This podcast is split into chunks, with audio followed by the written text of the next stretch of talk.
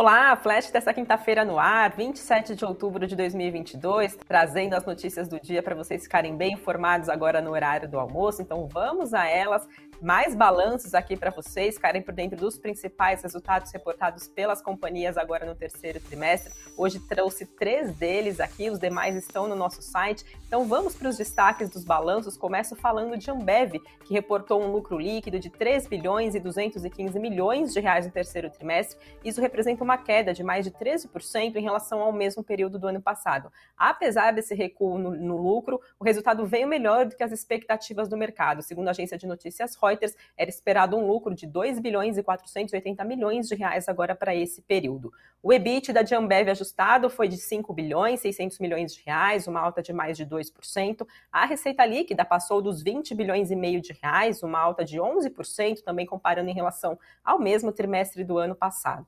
Falando um pouquinho das operações Brasil de Ambev, a receita líquida da companhia passou dos 19% para mais de 10 bilhões e 700 milhões de reais e o EBITDA aqui na operação Brasil foi de mais de 2 bilhões e 800 milhões de reais. Isso representa um avanço de 23,5% em relação ao reportado pela companhia no mesmo período do ano passado. Hoje, papéis de Ambev subiam mais de 3%. Analistas da Ativa Investimentos disseram que o resultado foi bem positivo, né? foi forte, reportado agora pela empresa no terceiro trimestre, com receita e EBITDA acima das expectativas, e que esse bom resultado se deu principalmente pelo crescimento na receita da operação brasileira da companhia, que por sua vez acabou sendo beneficiada com crescimento tanto em volume quanto em receita pela operação não alcoólica e em cervejas no Brasil. E que as operações internacionais, por outro lado, ainda passam por um grande grande desafio de natureza macroeconômica, como também de ruptura da cadeia de logística.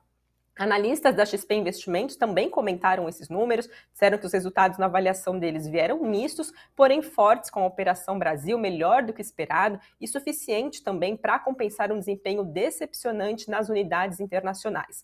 Os analistas da XP disseram que ainda continuam otimistas com a Ambev, esperam um quarto trimestre mais positivo, com ganhos, e reiteram recomendação de compra para os papéis da companhia com preço-alvo de R$ 18,10 por ação. Quem também divulgou seu balanço do terceiro trimestre foi a Gol, que reportou um prejuízo líquido de 1 bilhão e 550 milhões de reais no terceiro trimestre, contra um prejuízo de mais de 2 bilhões e meio de reais reportado no mesmo período do ano passado. A empresa diz que esse resultado foi fortemente afetado pelas oscilações cambiais. A Gol também registrou receita operacional líquida trimestral recorde de 4 bilhões de reais, mais que dobrando os níveis reportados pela companhia no ano de 2021. E, paralelamente, a companhia aérea ainda atualizou as suas projeções agora para 2022 e espera que margem espera uma margem EBITDA de 19% antes de 20% projetado anteriormente. Hoje, papéis de Gol em forte alta, subindo 5,5% por volta do meio-dia.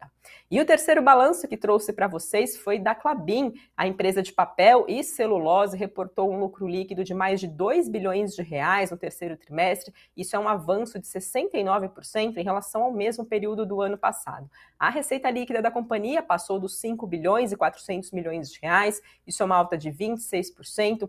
EBITDA ajustado de 2 bilhões e 311 milhões de reais, uma alta de 20%, também considerando a mesma base de comparação, terceiro trimestre do ano passado. Esse foi o maior EBITDA ajustado trimestral da história da companhia.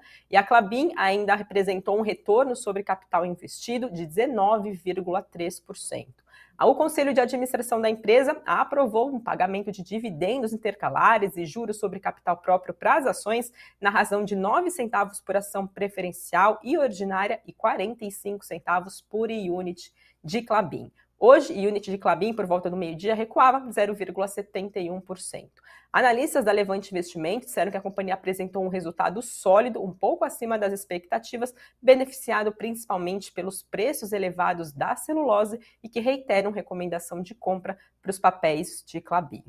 Agora, passando para as demais notícias do cenário corporativo desta quinta-feira, o Açaí informou que foi avisado por seu controlador, que é o grupo francês Casino, de que ele iniciou estudos de uma possível venda de participação na rede de atacarejo por cerca de 500 milhões de dólares. Essa potencial venda pelo Casino pode envolver cerca de 158 milhões de ações do Açaí, considerando o fechamento do papel ontem. Isso corresponde a cerca de 28,5% da fatia de 41% que é detida atual pelo grupo francês no açaí. Na semana passada, a Açaí chegou a negar algumas especulações sobre uma potencial venda da participação do grupo francês no açaí. Analistas da Genial Investimentos disseram que a venda de ações em mercado secundário deve aumentar a pressão do lado vendedor e que, contudo, apesar da, do preço, a depender do preço a ser negociado, eles acreditam que pode sim ter uma oportunidade única de montar uma posição nesse papel, uma vez que a venda de parte do controle em nada vai alterar a entrega de valor que o atacarejo tem mostrado ao mercado. Eles disseram enxergar que essa transação vai trazer uma melhora na percepção de governança corporativa de açaí. E falando agora de Credit Suisse, mais uma novidade envolvendo o banco nesta quinta-feira. Ele planeja levantar 4 bilhões de dólares com investidores, cortar milhões de empregos e também mudar o foco do seu negócio de banco de investimentos para clientes ricos. O anúncio desse novo plano veio depois a gente vem acompanhando recentemente, né, algumas semanas tensas para o banco, gerando aí reações negativas de investidores de Credit Suisse. Ele diz que a sua situação é estável. O Credit Suisse vai cortar cerca de 43 mil funcionários até de 2025. E o Banco Suíço também diz que pretende separar o seu banco de investimentos para criar uma unidade focada em trabalhos de consultoria, como fusões e aquisições, e também arranjos de transação no mercado de capitais. E agora falando um pouquinho do cenário econômico brasileiro, hoje saiu a taxa de desemprego aqui no país, que caiu para 8,7% no trimestre encerrado em setembro, um resultado que veio dentro das expectativas no mercado. Desemprego, então, entre julho e setembro, recuou 0,6 ponto percentual em relação ao segundo trimestre desse ano e um recuo de quase 4 pontos percentuais no comparativo anual. População ocupada aqui no país ficou em 9 milhões e meio de pessoas, o menor nível desse trimestre, terminado em dezembro do ano de 2015, e já a população ocupada até setembro atingiu 90, desocupada, perdão, né, 9 milhões e meio, e a população ocupada até setembro atingiu 99,3 milhões de pessoas. Isso também é um recorde da série histórica iniciada no ano de 2012.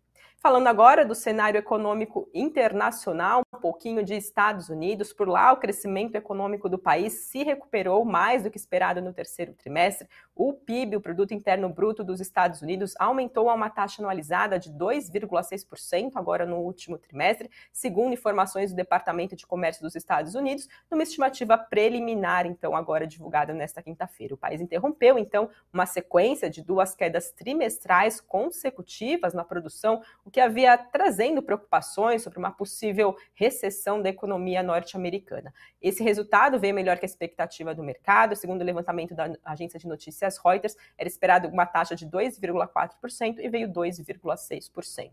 O país ainda também divulgou que o crescimento de gasto do consumidor desacelerou para 1,4% agora no segundo trimestre desse ano e os pedidos iniciais de auxílio-desemprego aumentaram 3 mil, então, isso com dados até sexta-feira da semana passada, totalizando 217 mil solicitações. Passo agora para falar para vocês como é que está Ibovespa, dólar e Bitcoin por volta do meio-dia de hoje. Ibovespa subia 0,85% aos 113.724 pontos. Dólar recuava 1,67% a R$ 5,29 e Bitcoin dia de queda de 1,32% aos 20.586 dólares. E hora de saber os destaques do Invest News desta quinta-feira. O programa Cafeína fala que depois de dois anos a poupança deixou aí de perder para a inflação. Será que esse efeito pode ser temporário? A poupança não é indicada né, como uma reserva financeira por diversas razões. Então o programa explica então quais são elas na edição desta quinta-feira. E no investnews.com.br a gente fala sobre a Shopee, a varejista de Singapura que chegou aqui no Brasil no ano de 2019 e que especialistas apontam agora que ela precisa provar que é capaz de sobreviver aqui no Brasil. Esses são os destaques dessa quinta-feira. Nosso site tem mais notícias para vocês seguirem bem informados. E seis e meia da tarde tem o Boletim Invest News trazendo o consolidado do dia depois do fechamento do pregão de hoje. Uma ótima tarde para vocês e até mais. Tchau, tchau.